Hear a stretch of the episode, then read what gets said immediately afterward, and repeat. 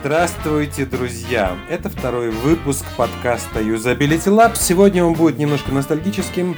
Мы на просторах интернета нашли беседу нашего UX-аналитика Вячеслава Иванова с управляющим партнером компании FGRU Юрием Васильчиковым в рамках э, канала и подкаста «Ай-маркетолог». Мне кажется, ребята хорошо провели время. Они обсудили соотношение таких понятий, как UX, UI и Usability – Давайте послушаем, как это было. Мы будем говорить, конечно же, про юзабилити, про такие вещи, как UI, UX и все, что связано с ними. Мне кажется, тема э, весьма и весьма интересная, а главное, э, достаточно сложная и, наверное, непознанная весьма большим количеством людей, э, которым это может быть полезно и интересно. Вот постараемся сегодня приоткрыть завесу. Как всегда, начинаем от простого к, сложного, а, к сложному, от азов к фишкам, тонкостям, каким-то а, ноу-хау. Поэтому, конечно же, начнем с определений, с того, что просто поговорим о терминологии. Вячеслав, скажи, пожалуйста, что вообще такое юзабилити, что такое UI, UX, вот как эти понятия между собой взаимодействуют? О, хотим начать с простого, пожалуй, начнем с немножко сложного. Тут штука в том, что у слова юзабилити на самом деле несколько значений. Ну вообще про что это? Это про работу с интерфейсом и про работу с пользователем. Юзабилити это с одной стороны качество взаимодействия пользователя с интерфейсом. То есть то вообще, насколько человеку, который работает с сайтом, приложением, терминалом, ну, в общем, любым компьютерным интерфейсом, насколько он чувствует себя хорошо, насколько хорошо решает свои задачи и так далее, и так далее. А с другой стороны, слово юзабилити это еще название для области, ну, собственно, в которой я работаю. Это прикладная область отрасли эргономики, которая занимается как раз исследованием и созданием новых эффективных интерфейсов. А, почему, ну, откуда вообще слово интерфейс, что оно точно обозначает? Мне кажется, вот это важно обозначить. А, имеется в виду не какие-то ну, конкретные картинки, э, компоненты и так далее. Если говорить строго, то окошко в отделении банка, куда мы приходим э, подавать какие-нибудь документы или забирать деньги, это тоже интерфейс. Это интерфейс общения клиента с банком. И в этом смысле потенциальной областью работы юзабилиста, юзабилити специалиста, является не только сайт и не только, допустим, терминал или приложение, а вообще любая точка взаимодействия клиент и продукт. Но так получилось, что юзабилити э, это именно ну, та часть, которая фокусируется на цифровых продуктах и только на них. Вот. Угу, то есть так просто понимается обычно, что юзабилити ну, это да. все-таки про, про э, какие-то электронные устройства. Ну да, оно там родилось, оно там живет. Скорее всего, когда речь идет о физических каналах взаимодействия, то у нас есть немножко другие вещи, промышленный дизайн и так далее. Вот. Mm-hmm. Но это родственные, это родственные штуки. То есть все, что касается исследования взаимодействия человек-машина, вот, это касается так или иначе нашей деятельности и будет на нее похоже. Так, ну вот э, сейчас вроде как ты рассказал про юзабилити, да, про uh-huh. это слово, а вот э, такие термины, как UI, UX, которые, вот, uh-huh. мне кажется, последние годы стали особенно модными, да, и как-то начали часто подменять собой э, слово юзабилити. Uh-huh. Чем отличается, или это, или это синонимы? По-хорошему, ну, про UI, про интерфейс я уже сказал, что интерфейс... А, то есть, ну, понимаем, UI да, это, мы понимаем это user, user интерфейс, да, user да, то есть пользовательский интерфейс. Вот, но вот есть важная грань, нужно провести разницу между термином UI и UX. Потому что говорят UI дизайнер и UX дизайнер. Обычно имеют в виду разное. Причем, ну, всерьез разное. UI дизайнер э, это часто именно графический дизайнер, который занимается э, созданием собственно, визуальных образов, которые приятны человеку, э, которые наиболее эффективно доносят информацию в наглядной форме, etc. А вот а UX-дизайнер это другое, это проектировщик взаимодействия. Он, как правило, обязан иметь некоторые навыки графического дизайна, но они составляют только часть и даже не главную часть его компетенций. Он немножко, простите, вот техническая часть аудитории сейчас зафыркает на меня за это, но он немного инженер. Он решает на самом деле инженерную задачу. А, на, на основании ну, неполного набора требований и ограничений создать продукт, точнее часть продукта, его интерфейс, который всем этим требованиям удовлетворяет.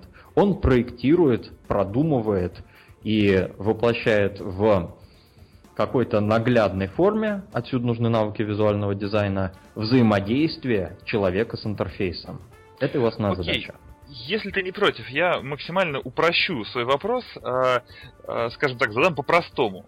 Э, кто из этих двух специалистов, да, если мы разделяем UI и UX, то есть UI графика, UX это вот взаимодействие, кто из них двигает окошечки, там разные поля ввода, кнопочки и так далее, и определяет, на Мгм. каком месте они находятся? Я так понимаю, что UX.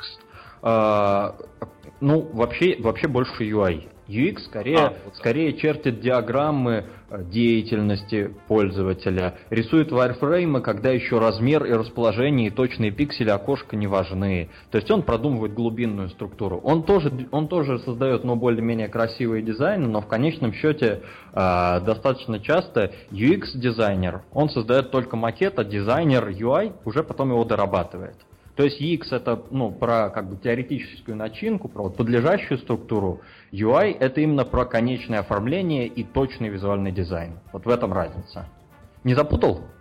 А, ну, нет, более-менее понятно, но хочу все равно уточнить. То есть UI может поменять местами, например, там Да. поля ввода формы? Все, все, все, все могут поменять. Вот, воп- Ага. Вопрос в том, давай представим идеальную, идеальную схему.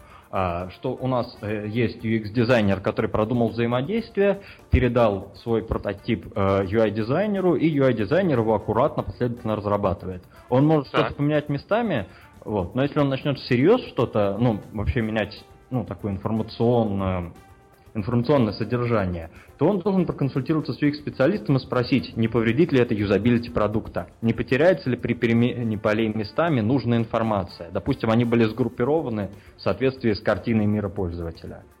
Вот, то есть Мгм. большую часть информации о том, как должна быть, как должен быть организован интерфейс, несет UX. О том, как он должен выглядеть, чтобы быть понятным и красивым, несет UI. То есть, переводя на простой э, обыватель, язык обывателя, можно сказать, что UI имеет э, право пере- пе- там, менять поля местами, перемещать их, но не все и не полностью, скажем так, да, а только какие-то небольшие, все-таки больше э, оформительские, да, если так можно сказать, э, моменты. Может пример привести? Да, мне кажется, Да. без этого не обойтись, потому что я человек далеко, скажем так, Мгм. не самый э, не подкованный, да, то есть весьма подкованный во всех этих делах, но, честно говоря, даже мне тут Мгм. нету однозначного понимания все-таки Ну, ситуации. это на самом деле потому, что немного не с того места начали, то есть тогда нужно весь процесс рассказать. Ну, процесс я расскажу чуть позже. А сейчас пример.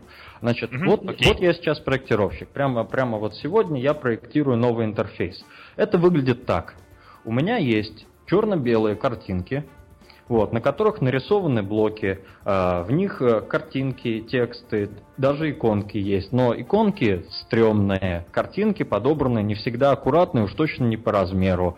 Блоки, в общем, ну, можно бы упорядочить, чтобы они были более пропорциональными по отношению друг к другу. Ну и цветов нет вообще. И некоторые тексты написаны не целиком, а написано только, как они должны выглядеть в целом. Вот. Хотя, Мгм, хотя да. в остальном, ну, я очень аккуратно определяю и продумываю, как должна себя вести эта форма, как она реагирует, если пользователь совершает ошибку, какую она дает ему обратную связь, а, что будет, если я щелкну по этой ссылке, что будет, эм, что будет, если я захочу узнать эту информацию, куда мне идти и так далее. То есть я продумываю все, что связано с поведением пользователя, когда он работает с этим самым интерфейсом. А, но оно все стрёмное. Потом ну, я приглашаю дизайнера, он принимает у меня работу, я объясняю задачу, объясняю, что можно менять, что нельзя, и вот тут он начинает делать это красиво, добавлять сюда нормальных картинок, нормальный набор иконок, иконок нормальные шрифты, размеры, пропорции. Вот. И черно-белая стрёмная, хоть и информативная картинка, превращается в очень красивую, цветную и фирменном стиле компании. Вот. Э, Это такой случай, когда, собственно, ну вот работа по проектированию взаимодействия сделана, и задача дизайнера становится ну, простой, понятной, конкретной. Он, он должен э, преобразовать это в визуально привлекательную форму. Уже нечто понятное, но просто стрёмненькое. Понял.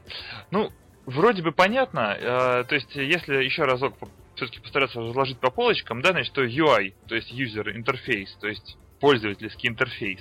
А дизайнер, он а, делает красивую картинку из той заготовки, которую ему дает UX. Мгм. Как, как это правильно, UX-дизайнер? или UX, э, или просто аналитик, да, наверное? А, нет, аналитик это, это про другое. Про это, про это чуть позже скажу. Это UX-дизайнер или UX-проектировщик. Ага, UX-проектировщик. Это user experience, то есть польз... э, проектировщик, как правильно, на русский переводится, это вообще пользовательский опыт. Ну, проектировщик взаимодействия. Проектировщик взаимодействия. Проектировщик взаимодействия. И проектировщик да. интерфейсов. Окей. То есть он, э, по сути дела, дает, э, создает зада- задание, сформирует задание для э, того самого UI-дизайнера. Угу. Хорошо, ну с этим вроде более-менее разобрались. Как бы я могу еще добавить, что получается, что теоретически UI-дизайнер может работать и без да. проектировщика, а вот проектировщик без дизайнера, в общем-то, конечный продукт дать Тоже может. не способен. Тоже может. Тоже может, если просто он обладает навыками дизайнера и наоборот. Ну, то есть, это две разные роли, но бывает так, что UX-дизайнер, он еще и UI. Достаточно часто, кстати, вот требования э, в компании с ну, скажем, высоким уровнем навыков вообще, они, ну, то есть, когда требования высокие, то UX-дизайнер, он должен быть еще и UI. То есть, обязательно прописано вот в требованиях вакансии Strong Visual Design Skills. То есть, mm-hmm. ну, то есть, требует, чтобы, чтобы роли совмещал. Да, да и наоборот, когда нанимают UI, требуют Strong UX Skills. То есть, Понял. это естественное совмещение вообще-то. Дизайнер может быть отличным UX, если он, ну, просто у него голова на плечах, и он понимает, что пользователю надо и как правильно работать с пользовательскими требованиями. Вот. Ну, чтобы, собственно, визуальная привлекательность никогда не уступала, ну, не доминировала над содержанием. Окей. А, я думаю, что мы в достаточной степени для нас разобрались в терминологии, хотя понимаю, что, в общем, поверхностно. А, если ты не против, пойдем дальше. И Давай. А, как эм, каковы цели и задачи в целом а, вот этой самой UX методологии, да, то есть мы, получается, что сейчас будем больше говорить, видимо, именно об этом, uh-huh. о UX. А, то есть, и, может быть, даже я еще уточню вопрос, что является вообще идеальным продуктом? То есть, каков э, uh-huh. результат uh-huh. работы UX-проектировщика, если он вот такой сферический, в вакууме, uh-huh. идеальный? Ну, есть красивое определение, мне кажется, оно, оно сразу все говорит. А, проектировщик и вообще UX-специалист, он создает идеальный интерфейс. Идеальный это какой? Это тот, который позволяет пользователю решать свои задачи эффективно, с минимальными затратами, то есть экономично, и при этом быть довольным взаимодействием и его результатом. И чувствовать, э, что это взаимодействие для него безопасно, не будет связано для него, например, с потерей денег, потерей его информации и так далее. Угу. Собственно, и здесь важна вторая часть. Это, кстати, определение юзабилити, прям по книжке, которую я говорю. Но у него есть еще вторая часть, и она тоже очень важная. То, что, значит, юзабилити – это эффективность, экономичность, удовлетворенность пользователя, который, который решает определенную задачу в определенном контексте. Вот из этого есть важное следствие. Нет вообще универсальных законов, принципов, правил юзабилити. Это такая хитрая вещь, а, которая каждый раз э, ну, шьется на заказ. Нет универсального юзабельного интерфейса. Ну, простой, очень такой дубовый пример. Э, когда мы проектируем интерфейс для десктопа и для мобильного, ну, они несовместимы. У нас должен быть разный размер элементов, разные способы управления. Вот, э, разное во многом логика представления информации. И то же самое для любых других различий. Если у нас есть две разных группы клиентов магазина, который продает компьютеры, например, то им нужно разное от интерфейса. Он должен рассказывать им разную историю, чтобы продать. Один должен показывать красивый корпус и говорить буквально в двух словах о том, что там мощная начинка, а другой интерфейс должен представлять 100-500 характеристик и каждую подробно комментировать. Вот, иначе привередливый профессиональный пользователь не убедится в том, что это та модель, которая ему нужна. Вот. А, угу. и... То есть, насколько я понимаю, это зависит от таких вещей, как, там, например, возраст да. целевой аудитории. Это да, зависит там... от человека, это зависит от контекста. Один тот же человек может в разные ситуации хотеть вообще разного от интерфейса. Вот. Э, если я, если я пришел, собственно, в свой интернет-банк чтобы оплатить телефон, то мне нужно, чтобы на поверхности были функции платежей. А если у меня куда-то пропали э, пол зарплаты, и я хочу понять, куда же я это потратил, то мне скорее нужна история платежей по моей карте. Хорошо, ты на самом деле сейчас так красиво ушел от вопроса все-таки, каков же э, идеальный э, результат работы UX-специалиста. То есть понятно, что, то есть, как бы я это ответ воспринял э, примерно так. Э, идеальный результат это когда все хорошо и э, удобно. А можно ли как-то выразить это в цифрах? То есть, там, не знаю, в, в скорости взаимодействия или в каких-то итерациях, каких-то там количестве экранов, которые нужно пройти человек. Ну, угу. Да, Понимаю, что, я, возможно, я, я по-дилетантски задаю вопрос, но а, для бизнеса, мне кажется, больше понятны всегда цифры да. какие-то, да, и не мог бы ты вот в таких категориях выразить идеальность? Да. А, тут, тут два ответа. Первый, то, что большинство правил, в которых есть цифры, они вранье. Вот, например, правило трех кликов. А, про него интересная история. Его однажды кто-то придумал, и потом все на него ссылаются, хотя он придумал его просто с потолка. Причем ссылаются 20 лет в кучу публикаций. Мы проследили их историю назад. Ну, это чисто голословная ага. вещь. Вот. А есть вторая категория. Вот давай посмотрим вообще, чего мы хотим сначала. Чтобы пользователь решал свои задачи, иначе он не будет иметь дело с нашим интерфейсом вообще. И понятно то, что мы хотим, чтобы он решал их в подавляющем большинстве случаев. Ну, если допустить то, что ну, скажем, успешность. Успешность задачи это такая, ну, отчасти случайная вещь, то, наверное, в 100% случаев у нас никогда никакой пользователь свою задачу решать не будет. То есть не бывает идеального интерфейса, с которым человек не допускает ошибок. Да, вот. Но конечно, хотя бы мы, мы хотим, достичь, мы хотим достичь решаемости задач э, в ну, там, каком-то хорошем, больше 50% случаев. То есть, чтобы у нас э, было на уровне погрешности то есть 70-80% успешности при решении задачи. Вот когда мы оцениваем интерфейсы, проводим изобилити тестирование, то мы ставим э, порог порядка трех четвертей случаев успешного решения. То есть, когда человек нашел, что ему надо, купил, что ему надо, выполнил какое-то действие, успешно воспользовался функцией и так далее. То есть, вот базово 1.0 решил или не решил. Если не решил, у нас что-то не так с интерфейсом. Вот это первый цифровой показатель. Так. А, второй число и качество ошибок. Но он уже отчасти цифровой. Тут все интереснее. Вот. А, если наш пользователь регулярно совершает множественные ошибки и время выполнения задачи растет, относительно того, которое ну, сами пользователи считают комфортным, тут нет универсальной цифры, обрати внимание. Вот. Это всегда пляшем от конкретного интерфейса и конкретной задачи. Есть методики для вычисления оптимального времени решения, а, но они не всегда применимы. Вот. Если у нас есть систематические ошибки, и систематически снижается время решения, то, опять же, повод задуматься с интерфейсом что-то не так. Наоборот, если их нет, а, если пользователь считает для себя время решения комфортным, если он не совершает лишних действий и ошибок, то мы считаем интерфейс качественно работающим. Вот. И, наконец, третья группа метрик, она, ну, самая сложная, она такая самая аморфная, расплывчатая, ее трудно поймать. Это субъективная удовлетворенность. Ну, ты догадываешься, почему трудно, как, как это измерить. Ну, конечно, Не, да. не так просто. Но, в общем, тоже есть, есть целая группа методик на измерение, и там можно потом посчитать какие-то цифры и сказать, у нас скорее человек оценивает интерфейс вот комфортный, мы с ним на пятерку или на четверку. Угу, понял. А, как, если ответил? ты не против, ну, мне кажется, да. И у меня сейчас есть уточняющий вопрос к первым, э, к первой самой наиболее понятной мне метрике. Ну, то есть количество успешных решений, да, ну или там процент успешных решений. То, что ты сказал, что, например, там, три четверти ты, вы считаете а, там хорошим показателем, да. Uh-huh. А, если мы возьмем такой простой и очень жизненный пример интернет-магазина.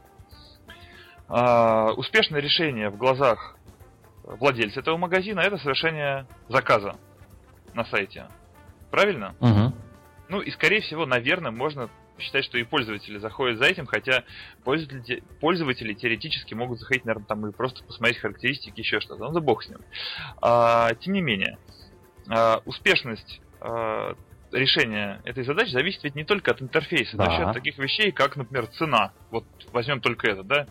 Если просто человек зашел, обнаружил, uh-huh. что тут дороже, чем он уже где-то видел, какой бы ни был прекрасный интерфейс... Но все равно 75% конверсии у нас не будет никогда. Я понял, к да, да, да, да, да. И вот как это объяснить, да? А, ну, вообще, да, как ты это прокомментируешь? Угу. А, тут иде- идея в том, что задача, она, ну, не тождественна, собственно, покупке. На самом деле, если посмотреть поглубже, то клиент решает массу задач с того момента, как он заходит в интерфейс и до момента покупки. Одна задача – это узнать про гарантию на товар. Другая – разобраться в способах доставки. Э, третья – это сравнить товар э, с его ближайшим аналогом. Вот. И, собственно, даже если все эти задачи решены успешно, причем абсолютно успешно, товар может просто не подойти. но тем не менее с точки зрения юзабилити все в порядке, потому что наш продавец, наш интерфейс, он в срок и качественно поставил всю нужную информацию клиенту на блюдечке с голубой каемочкой. Вот, то есть.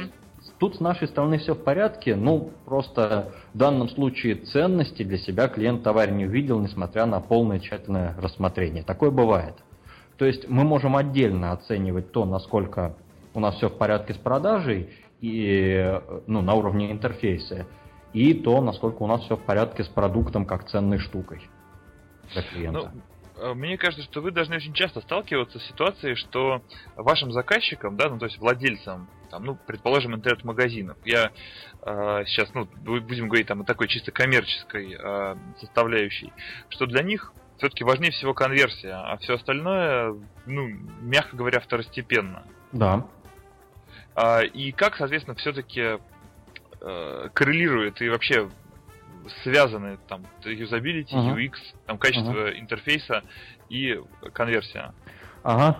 Э, люби, любимая, любимая, любимый предмет для ругания интернет-магазинов пару лет назад э, на моих э, ну, экспертных оценках, выступлениях и так далее, это были, это были регистрации и формы, где нужно оставлять о себе, о себе какие-то данные при покупке. Вот на этом примере сейчас, сейчас разберу, собственно, чем вообще, при чем тут юзабилити, какое имеет отношение к конверсии, почему оно может быть ценно. Давайте посмотрим, так, что, что нужно клиенту, когда он покупает товар. Ему нужно посмотреть, убедиться, что товар тот, быстро, быстро сделать свой заказ, и, ну и больше, в общем, с интернет-магазином не общаться или общаться только по необходимости. Вот, сам по себе процесс взаимодействия для него не представляет ценности. А есть такие штуки старых, старого образца интернет-магазинов еще сохранились, как формы регистрации. А, это когда клиент оформляет себя, оформляет заказ, выбрал товар, и тут ему бац, говорят, стой, ты дальше никуда не пойдешь. Никакого у тебя товара. Вот иди, пожалуйста, сюда. Вот тебе 20 полей. На, заполняй. А зачем? Спрашивает клиент. Вот. Э, не в обиду интернет-магазинам будет сказано. Я ни в коем случае сейчас никого, не хочу кого-то конкретного покритиковать. Это просто ну, типовая ошибка, которая действительно в большинстве случаев ошибка. Вот. Ну, а зачем, спрашивает клиент, что мне с этим делать? Ага. Ну, не знаю, заполни 20 полей, а там увидишь. Ну вот, хорошо, заполняю их, запинаясь, мучаясь, скрипя зубами, а потом что? И снова я оказываюсь на главной странице магазина, и мне еще, мне еще нужно подтвердить регистрацию письмом. А где мой товар, а где моя покупка, где вообще процесс? Я за это время успел забыть, что происходит. Вот это типичный момент, когда деятельность пользователя разрушается под действием интерфейса, когда мы мешаем человеку делать то, что он хочет. Юзабилити дает понимание того, как эта деятельность устроена и как должен вести себя интерфейс, чтобы не мешать человеку купить то, что он хочет. К чему пришли современные интернет-магазины? А, собственно, вся, весь процесс регистрации полностью спрятался. Если даже мы спрашиваем, ну мы неизбежно это делаем, у клиента его личные данные, то мы, во-первых, объясняем, зачем это надо. Оставьте телефон, и мы вам перезвоним и расскажем все про заказ. Оставьте почту, будете получать оповещение об изменении статуса доставки вашего заказа. Вот, и скажите, как вас зовут, чтобы знали, как вам обращаться. То есть, угу. соответственно, мы э, связываем все, что мы делаем, с целями клиента. И мы предлагаем совершать ему действия только тогда, когда они уместны. Для этого нужно понимать, что клиент хочет. Для этого нужно, собственно говоря, юзабилити исследования. Это все про деятельность. В основном юзабилити это про деятельность пользователя. Про то, что он делает что он думает при этом. Понял. То есть, если э, резюмировать вопрос э, соотношения юзабилити и конверсии, да, и того, как они вообще связаны между собой, то получается, что юзабилити это лишь, ну, такая важная часть э, всех влияющих на конверсию факторов, uh-huh. да, но далеко не вся, потому что еще есть отдельно маркетинг, отдельно там цены, uh-huh. отдельно акции, uh-huh. да, да. какие-то ограничения по времени, call to action, там э, социальные доказательства и всякие подобные штуки, то есть которые в принципе к юзабилити ну, нет, прямого отношения доказательства не имеют. имеют. Ну то есть, допустим, те же call to action, социальные доказательства, э, они должны call to action должны соответствовать текущей цели клиента. Допустим. Это, это, это про то, что мы знаем, про то, как устроена деятельность. Социальные доказательства, ну, мы можем провести исследование и определить вообще, э, ценит ли наш клиент social proof или не ценит какой момент покупки, на каком этапе продажи он вообще озабочивается тем, чтобы спросить друга пойти за social proof, то есть когда нам их нужно подкинуть. Ну, то есть вот часть из того, что ты назвал, это все-таки тоже про нас. Мы можем хотя бы помочь определить, как это себя должно вести и что это за зверь. Угу. Ну, то есть, по сути, переплетено все достаточно да, тесно. Да, это точно. Вот. То есть трудно Но... разделить, мне самому трудно, если честно. Да, то есть переплетено тесно, но тем не менее можно сказать, что где-то вот это все-таки чисто там да. юзабилити UX, а где-то это уже скорее маркетинг. Точно. Хор- хорошо. Я помню, что ты э, какое-то время назад сказал, что про процесс э, вообще э, э, работы, да, боже мой, я все я ужасно путаюсь а, в терминах, да, а, про, про процесс работы проектировщиков, аналитиков, UI-дизайнеров. Да, я сам далее. тебя запутал в терминах. Это моя вина, и я должен сейчас это исправить. Вот, то есть я так понимаю, что еще не все сказано да. про процесс, тогда я тебе вот с удовольствием пред, э, даю возможность э, об этом рассказать и заодно по ходу исправить путаницу да, ну, говорить хочется целую бесконечность, я постараюсь уложиться в несколько минут. А, Пока еще время да, есть. Для начала слова, слова, которые, слова, которые я говорил, аналитик и проектировщик. Дело в том, что на самом деле у юзабилити специалиста не одна, а целых две роли. Вот. Почему? Потому что, как я сказал, нет никакого универсального юзабилити. Всегда нужно знать конкретных людей, конкретные задачи и конкретный продукт. А, поэтому почти в любой ситуации юзабилити это еще исследование, это еще изучение продукта. Мы идем к клиентам, э, разговариваем с ними, смотрим, как они работают с продуктом, с его аналогами, э, вплоть, ну, любыми. Это может быть набор блокнотиков, в которых корявым почерком набросаны заметки. Вот. Э, это может быть доска, на которой записана важная информация. Не обязательно это компьютерный интерфейс. Мы просто смотрим, чем реально живет человек и как реально он работает с продуктом, и узнаем об этом. Вот. И из этого мы формируем нашу картину мира. То есть, э, вот в основном, в основном зачем это исследование? Чтобы, во-первых, понять, какой интерфейс человеку нужен, э, как он будет с ним работать, какие могут быть ошибки, какие у него есть ожидания, опасения относительно работы с этим продуктом и его интерфейсом и так далее. То есть мы скрупулезно собираем информацию про клиента, э, какую-то свою собственную. Это не совсем то, что делает маркетолог. То есть у нас больше фокус на деятельности именно. Именно на деталях, то есть мы, мы собираем все по шагам. Вот. Нас мало интересует покупательское поведение до тех пор, пока мы не подходим, ну, собственно, вот к тем действиям, которые пользователь совершает а, во, время, во время покупки. А, И в этом смысле это необходимый шаг, чтобы вообще, ну, чтобы не совершать ошибок. Чтобы не делать допущений типа, ну, вот наши пользователи, это где-то от 18 до 60, мальчики и девочки пополам, вот, э, хотят, чтобы было, было все вкусно и недорого. Ну, это то, что можно придумать э, быстро и без труда, но это не то, что дает нам ценную информацию, которая позволит сделать интерфейс, не совершающий ошибок. Вот, то есть сначала мы Понял. собираем знания. Дальше э, у нас идет этап синтеза этой информации, и только потом, собственно, проектирование интерфейса. И вот, ну вот здесь появляется разделение по ролям. Вот для исследования нужен свой человек, это аналитик. Для проектирования интерфейса свой человек – это проектировщик. У них разные навыки ведущие. И сейчас, ну, значит, сейчас расскажу, в чем различие. Аналитик – это обычно из социальных наук, ну, то есть из социологии, психологии, э, ну, может быть, журналистики у нас есть такой э, сотрудник. А это люди, просто, которые умеют планировать, проводить исследования, умеют говорить с людьми, налаживать с ними контакт и так далее. А, и, в принципе, владеют вещами типа математических методов и прочих хитрых штук. Вот. Эм, они собирают информацию профессионально, и затем они ее обобщают, обобщают и передают проектировщику. Проектировщик – это второй человек в процессе. Это такой человек, который знает, как из данных исследования, ну ты же понимаешь, что, что они сами по себе еще ну, вообще ничего. Они, Естественно, конечно. Да, они имеют ценность, они нас погружают в процесс, позволяют понять клиента, но они еще не интерфейс, они еще не решение, они предпосылки к решению. И вот идея работы проектировщика в том, чтобы данные превратить в требования, а на основе требований спроектировать интерфейс. При этом а, э, он... Можно угу. уточняющий вопрос сейчас задать? Ох, чувствую, э, лезу в дебри, но не могу удержаться.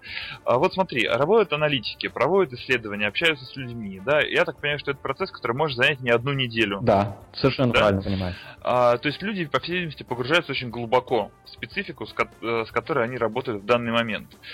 А как добиться того, чтобы при передаче этих данных, об, пусть обобщенных, там, да, пусть красиво упакованных там и э, ну, оформленных так, чтобы воспринимать их было предельно удобно, тем не менее, как, как добиться того, чтобы не было потери информации или, может быть, даже какого-то вот ощущения на кончиках uh-huh, пальцев uh-huh. при передаче этих данных проектировщику?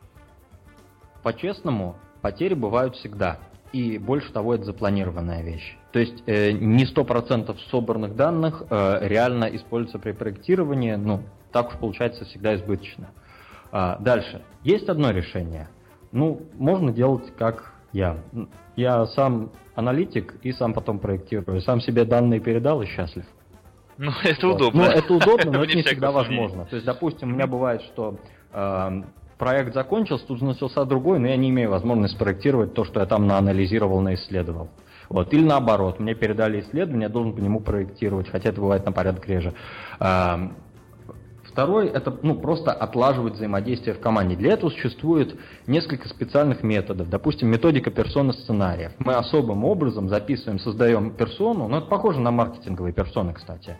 Вот, создаем коллективный да, портрет клиента, только это скорее Вообще там вещь. не про не про внутренний мир, э, ну ладно, огрубляю. Короче, это чисто про деятельность, это про профиль его деятельности. Вот, и сценарий это описание конкретно, как человек решает задачи.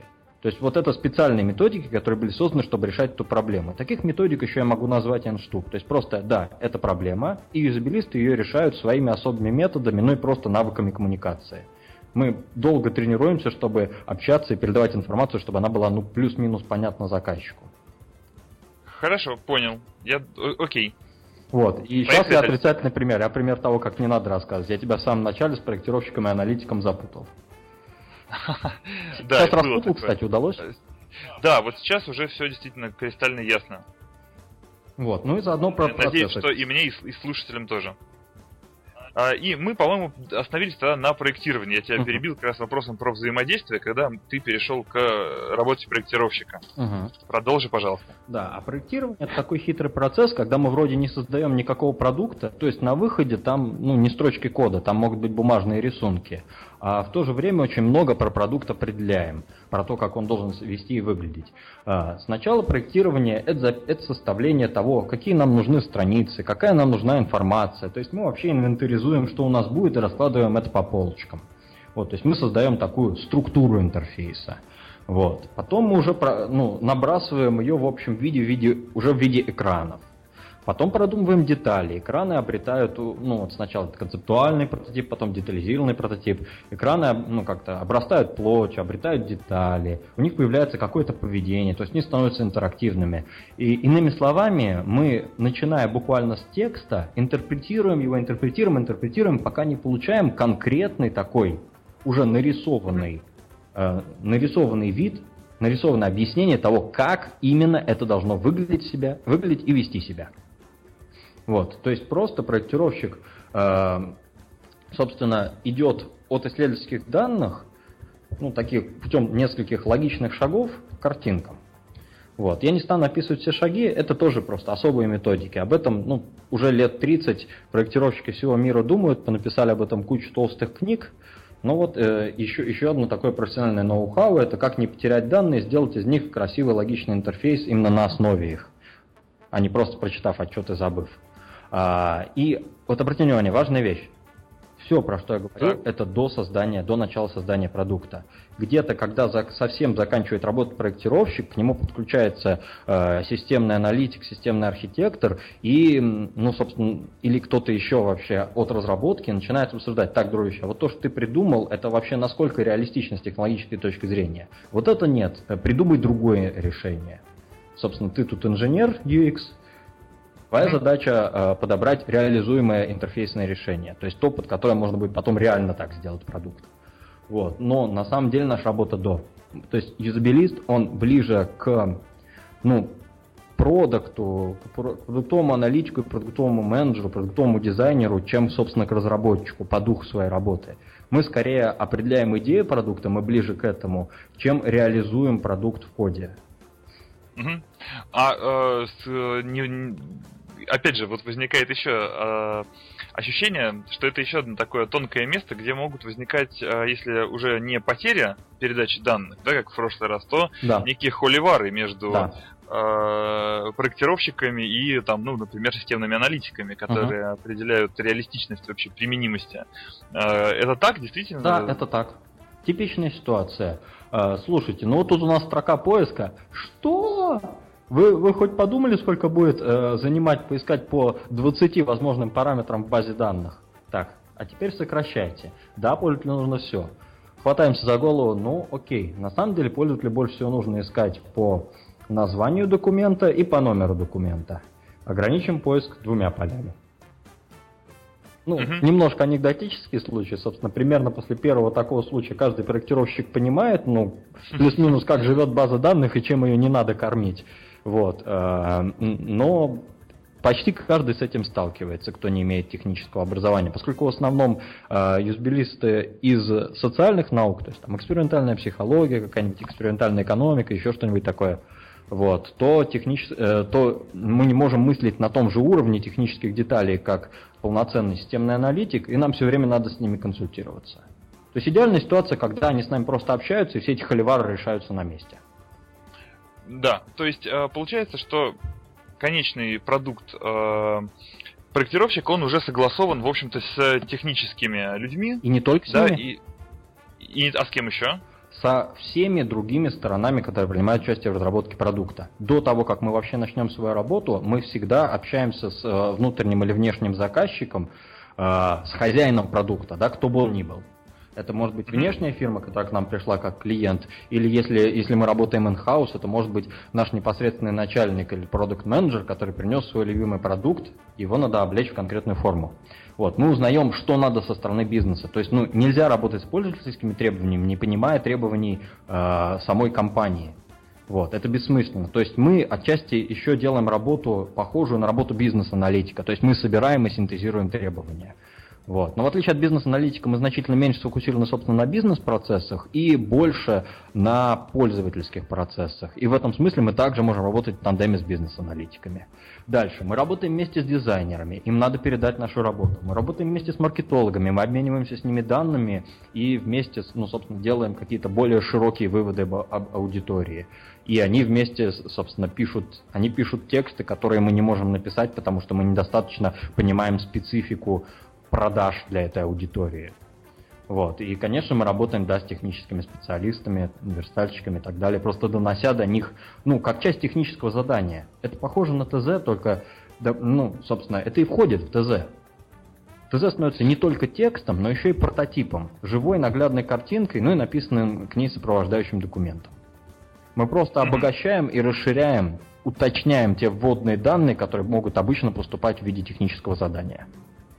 Да, ну, в общем-то, тут мне э, все вполне понятно, потому что прямая аналогия с разработкой сайта, ну, собственно говоря, я так понимаю, чем э, разработка сайтов и является очень частью задач, которые в том числе решают и да, ну, э, я говорю решаются и вот таки, таким сайтов. путем. Угу. Нет, ну просто это же могут быть, наверное, интерфейсы не только сайтов. Да, да могут быть интерфейсы банкоматов, но логика. Да, да, да, например, там, тех же банкоматов. А, хорошо, ну то есть как бы проект это вещь, которую тоже подписывает заказчик, да, скажем так, Конечно. то есть там менеджер, менеджер на стороне заказчика уже э, эту вещь подписывает.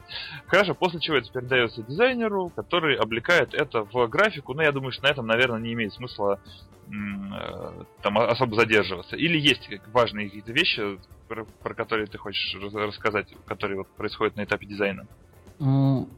Скажем, Почти нет, но кроме, кроме того, что здесь э, важно, чтобы дизайнер э, ознакомился очень пристально с теми вводными, которые мы ему даем. То есть часто бывает, что мы где-то ошиблись из-за недостаточной экспертизы именно в визуальном дизайне, вот, и чтобы сделать компоновку страницы удачной, нужно попереставлять поля местами. И вот тут нужно хорошо ага. понимать, где можно, а где все испортится. То есть для этого дизайнеру нужно хорошо понимать вводные, логику работы продукта.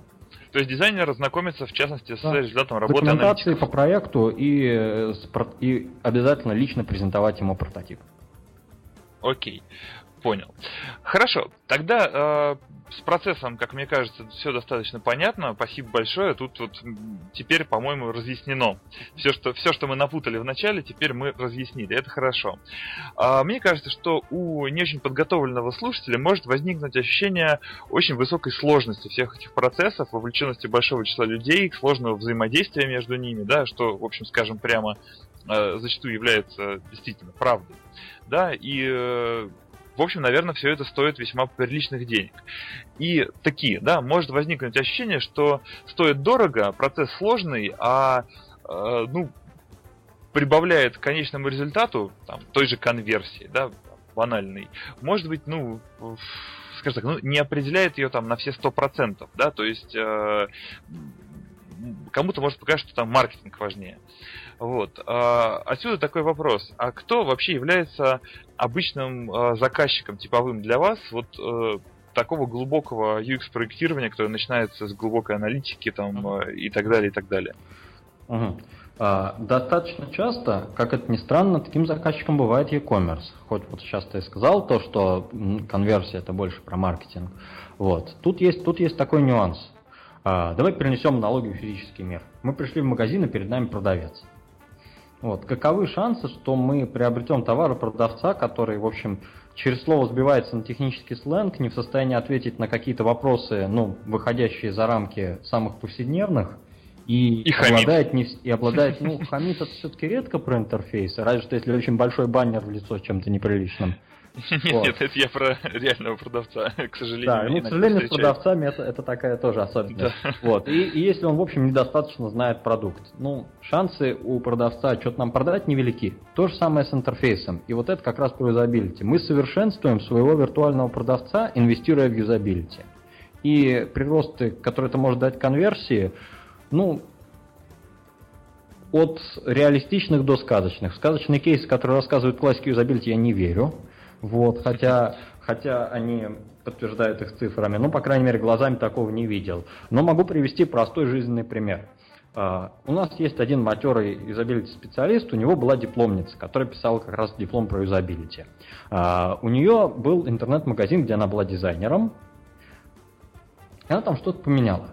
Точно не вспомню что, но кажется, это была одна кнопка, которая была связана с оформлением заказа и, собственно говоря, находилась не в том месте, была, была не так выделена, ну и, собственно, имела некорректное описание, то есть она была не так названа.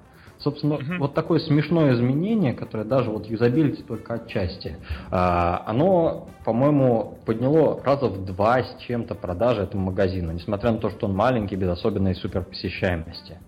Вот. Это, это анекдотический красивый пример. Мы исправили пару слов в терминологии продавца, расставили товары на пол чуть-чуть по-другому, и бах, продажи подскочили. В реальности, конечно, все сложнее, но принцип тот же самый. Мы правим то, как продавец общается с нами, продажи растут. Угу. Вот. А это первый случай. А, а э, ты меня останавливаешь, я слушаю. да. А, смотри, у меня вот тут просто возникла идея, извини, пожалуйста, что перебил, а, но не смог удержаться. А, как юзабилити э, взаимодействует с таким процессом, как АБ-тестирование? То есть, ведь смотри, вот э, уточню даже немножко вопрос. Можно идти путем аналитики, э, там, э, синтеза, передачи всего этого проектировщику, там, uh-huh. их сложных взаимодействий, а можно просто наклепать гипотез, ну, условно uh-huh. говоря, от фонаря, да, и просто их АБ-тестом прогнать. И, в общем-то, наверное, таким способом, ну, мне, например, самому, хоть я не юзабилити специалист, но мне доводилось нащупать весьма интересные вещи вот таким достаточно э, brutal force подходом, ну, если сравнивать его да, с тем, Я за этот метод ну, это, это реально очень клевая штука, это практически экспериментальный метод, ну, квазиэкспериментальный, вот, и он позволяет получить очень крутые выводы, но просто у него есть ограничения, у него есть верхняя планка по сложности изменения. А, ну вот просто почувствуй разницу. Вот когда речь идет об одной кнопке, которую нужно разместить там, там, там и там, ну все легко, да? У нас всего четыре варианта, э, сплит-тест, э, у которого четыре страницы. Разделили поток на четыре куска и счастливы. Если же мы экспериментируем с более фундаментальными вещами, не с тонкой настройкой деталек на странице, а, скажем, с принципиальной компоновкой страницы и вообще информации базовой, которая на ней содержится, здесь мы рассказываем про доставку или еще рано эта информация не нужна. Вот здесь мы не отделаемся АБ-тестом, потому что мы, ну, никакой мыслимый АБ-тест не охватит такое число вариантов, которые мы можем наделать путем перебора. Вот, то есть здесь уже нужна аналитическая процедура. Здесь уже ну, ну, нужно приложить голову и прийти путем проектирования к небольшому числу заведомо наиболее классных вариантов. И вот их уже можно об-тестировать. Даже, даже если они будут разные и плохо между собой сравнимые, ну то есть там это не так просто понять, как э, передвинули кнопочку, там все другое, да? Но это уже более осмысленно. И тут без сложных, без сложных аналитических процедур, ну ладно, не сложных, но в общем каких-то аналитических процедур никак. АБ-тест это только для тестирования простого. Если мы хотим полностью перевернуть сайт с ног на голову, АБ-тест нас не спасет. Понял. Ну, то есть АБ-тест может быть, скажем так, Он финальным но не этапом шлифовки или там отбора уже э, вариантов, которые сформированы на основании вот аналитического подхода. Да, все так. О, по-моему, я начинаю погружаться. Круто формулируешь. Окей. А, вернемся к а, тогда вот а, вашим типовым заказчикам. Смотри, а, ты начал отвечать на вопрос, но это немножко, наверное, не тот ракурс, в котором я хотел его задать. То есть а, есть ощущение, что заказчики вот таких глубоких юзабилити исследований все-таки, скажем так, ну, давай назовем вещи это богатые заказчики. Это точно. То есть, как бы, оно стоит весьма немалых денег. Да. Да? Поэтому я сказал, а... кстати, большой e-commerce, не случайно. А, большой e-commerce. Нет, знаешь, мне кажется, ты слово большой пропустил, ну, возможно, я его А, ну, может, поглотил, окей. окей. Ну, скажу еще раз, большой. Большой e-commerce, да, отлично. А, тогда а, сразу задам следующий вопрос. Время у нас начинает потихонечку поджимать. Угу. А, немножечко ускоримся, если ты не против. А, что делать малому e-commerce, да, uh-huh. ведь э, вот нет у них, к сожалению, средств на э, заказ таких масштабных исследований, на полировку своих сайтов, uh-huh. и зачастую, ну, боже мой, зачастую, ну, если количественно считать, то подавляющее большинство интернет-магазинов, они э, варьируются где-то в диапазоне от страшных до ужасных, да? да. Ну, то есть они реально плохи очень по да. своим э, вот характеристикам, там, связанным с юзабилити. Можешь какие-то простые советы да. дать? Э, это могут быть как просто конкретные методики, там, э, то есть конкретные штуки на внедрение, да, так и хотя бы да, какие-то да. дешевые методики. Могу. Вот. Все, ставлю точку с запятой, передаю слово тебе. Вот, ну, конкретно по шагам. Дело в том, что просто, ну, я периодически занимаюсь тем, что как раз даю такие инструкции e-commerce. Ну, у нас есть специальная обучающая процедура как раз, а, просто рассказать людям, что как делать. Поэтому имею некоторый опыт. Собственно, самое лучшее, что может делать небольшой e-commerce, у которого нет денег на крутые, офигительные исследовательские процедуры, которые, в общем, дают выхлоп только большим компаниям, это просто взять за ухо и привести несколько реальных клиентов, но только не маму, сестру, а кого они не знают, и кто не будет стесняться сказать по-честному. Вот. Угу. Посадить их лоб в лоб с интерфейсом, попросить решить ту задачу, которую интерфейс должен решать, то есть попросить выбрать себе товар, совершить покупку, и аккуратно, не вмешиваясь в процесс, понаблюдать, пофиксировать время, которое у них это отнимает, те мутики, которыми они будут поливать интерфейс, вот, те ошибки, которые они совершают. И всегда помнить, что те ошибки, которые они совершают, это не ошибки, потому что глупый клиент. Это ошибки, потому что неправильный интерфейс. Эта процедура называется юзабилити тестирование. Это самая часто заказываемая услуга, я думаю, в любой юзабилити компании. Это базовая процедура оценки интерфейса, он плохой или хороший. То есть просто нам нужен живой интерфейс, живая жизненная ситуация и живой клиент.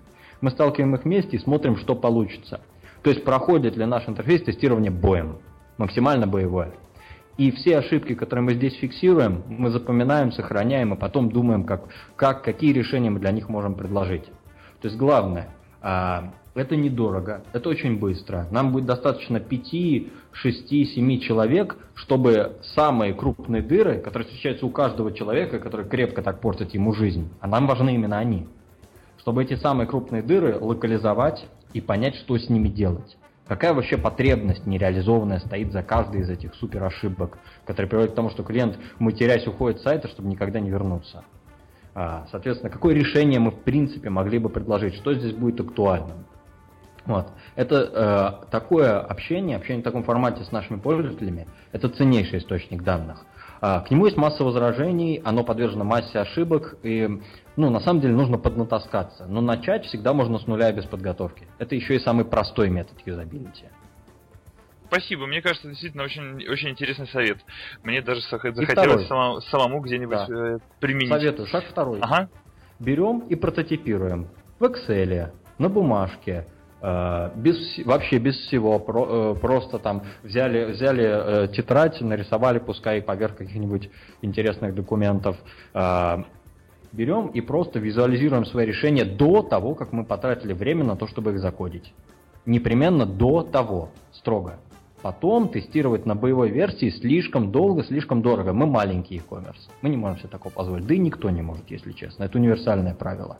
Когда мы придумали, как решить проблему, заткнуть вот эту дыру, э, собственно, через которую можно протащить самосвал, сначала да. визуализировать, посмотреть, как это работает, посадить перед этим того же самого живого клиента перед бумажным листом, все нормально, и сказать, дорогой, посмотри, пожалуйста, что ты видишь на этой странице? На что ты в первую очередь обратишь внимание?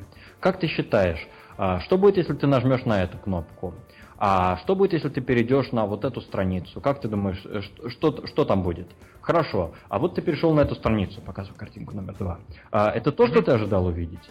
И так далее, и так далее, и так далее. Это называется тестирование ожиданий. То есть просто все свои решения проверяются любым кустарным способом, а, и до того, как они внедрены, и после того, как они внедрены. Постоянная проверка, прототипирование и тестирование. Это не стоит денег. Это делается с минимальными входными навыками. Это надо внедрять процесс. Чем раньше, тем лучше. Это критично. А потом уже можно научиться отшлифовать свои навыки интервьюирования, там, научиться правильно себя вести с респондентом, устанавливать рапорт, шлифовать невербальный контакт и прочие тонкости. Но это потом. Начинать с ну, простого. Ну, это, наверное, тем уже, кто хочет погружаться да, в это, да, Угу.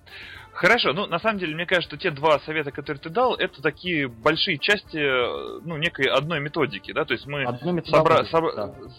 да, одной методологии. Собрали с людей, э, скажем так, информацию о существующих проблемах, да, или дырах в нашем интерфейсе, как э, ты их назвал, После чего вторым этапом уже решение, которое мы придумали, еще раз протестировали и как-то откорректировали в соответствии с полученной информацией.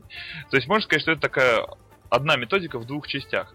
Очень, я очень люблю, на самом деле, такие вот практические советы, поэтому, если есть такая возможность, прошу тебя еще что-нибудь э, порекомендовать вот э, из практики. Хм. Тогда хочется что-нибудь сказать про работу с веб-аналитикой и теми же э, сплит-тестами. Вот. А, хочу предостеречь, на этот раз не совет предостережения. А, Окей. Я никогда в своей практике не сталкивался с тем, чтобы данные веб-аналитических инструментов давали полную информацию, на их основании можно было что-то делать. А, достаточно часто бывает то, что мы смотрим веб-аналитику и кажется то, что ну уже все, мы вроде как поняли, давайте менять. Предостерегаю, не делайте так. Веб-аналитика, она тем отличается, что это сухие цифры и никогда непонятно, как их интерпретировать. Веб-визор чуть-чуть лечит, но все равно нет. Строго говоря, нет.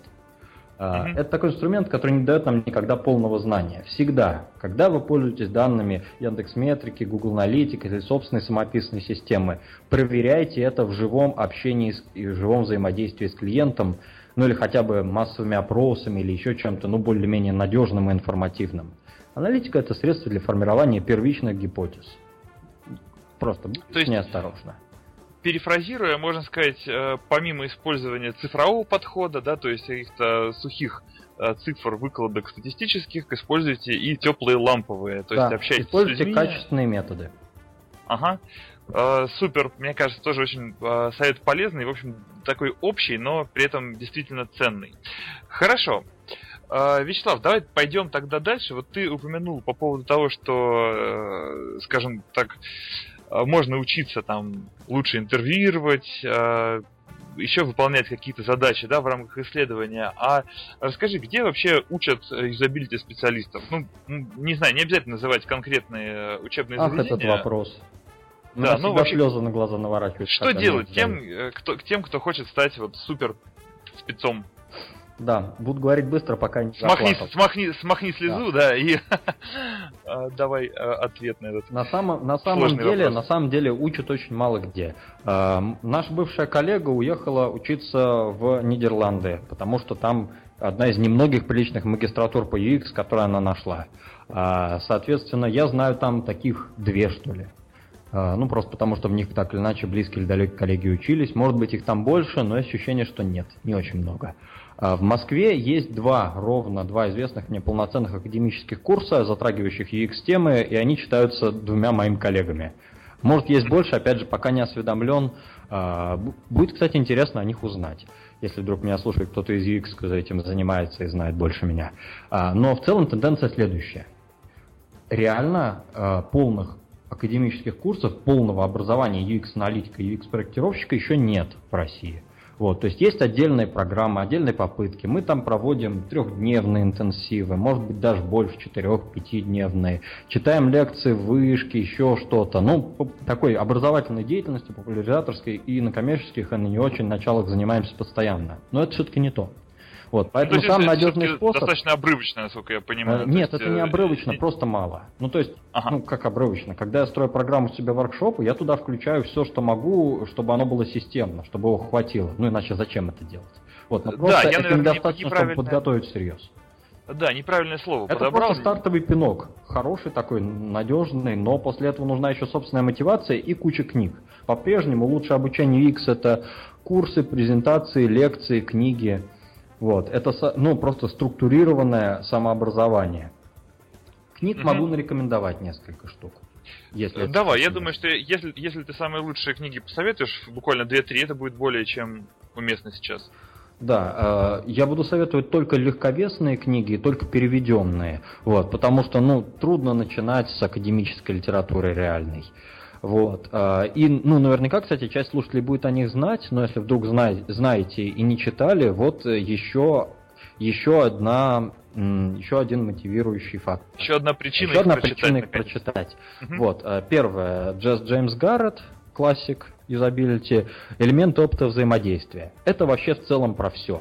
Это без деталей про процесс, про его философию, про место работы над UX в принципе в цикле разработки цифровых, цифровых продуктов, Э, про то, как UX взаимодействует с другими специалистами, чем мы отличаемся, почему наши исследования отличаются от других, почему проектирование отличается от дизайна и так далее, и так далее. То есть вообще, ну, как определить всю эту область? Вот. А, Вячеслав, у, меня, у нас осталось буквально прям несколько минут. Извини, пожалуйста, я тебя попрошу. Ну так я думаю, оставшиеся. Хотя бы запомнится. Книги. Хорошо, да, я тоже согласен. Одной более чем достаточно.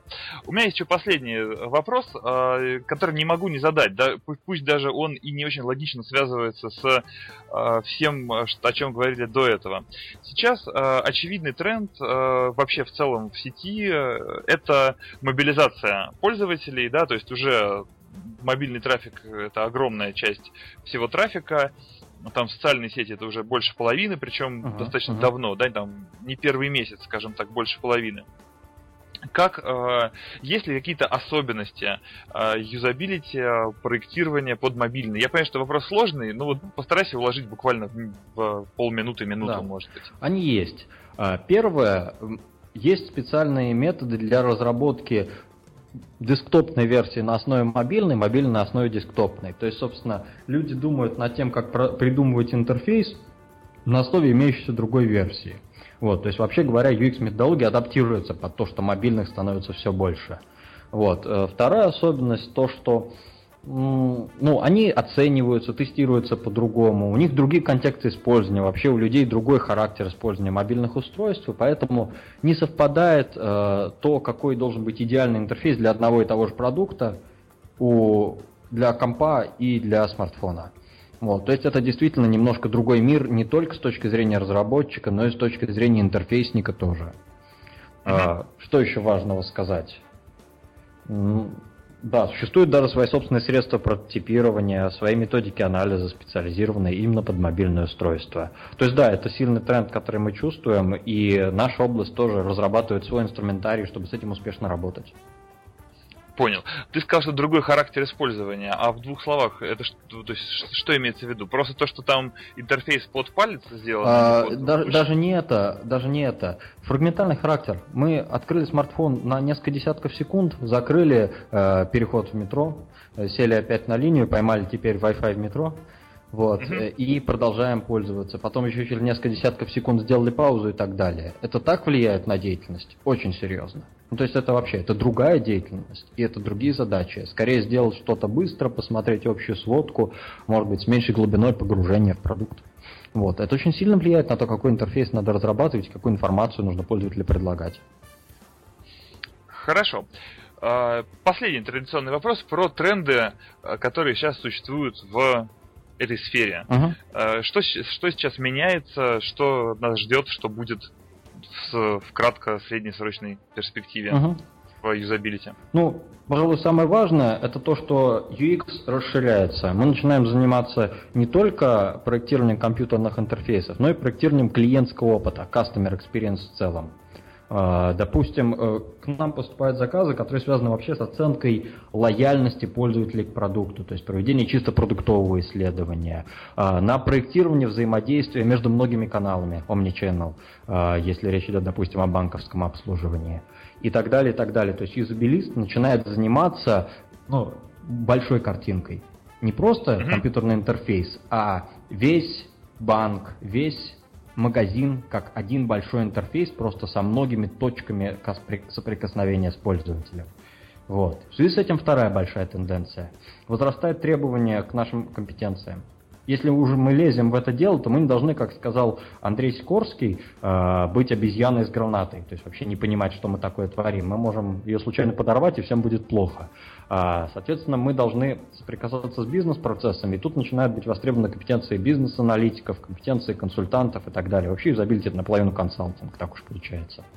А, то есть в связи с тем, что мы занимаемся интерфейсами в более широком смысле, клиентским опытом, то мы должны уметь что-то в более широком смысле. Понимать, как устроены бизнес-процессы и уметь внедрять работу над UX вообще в компанию в целом.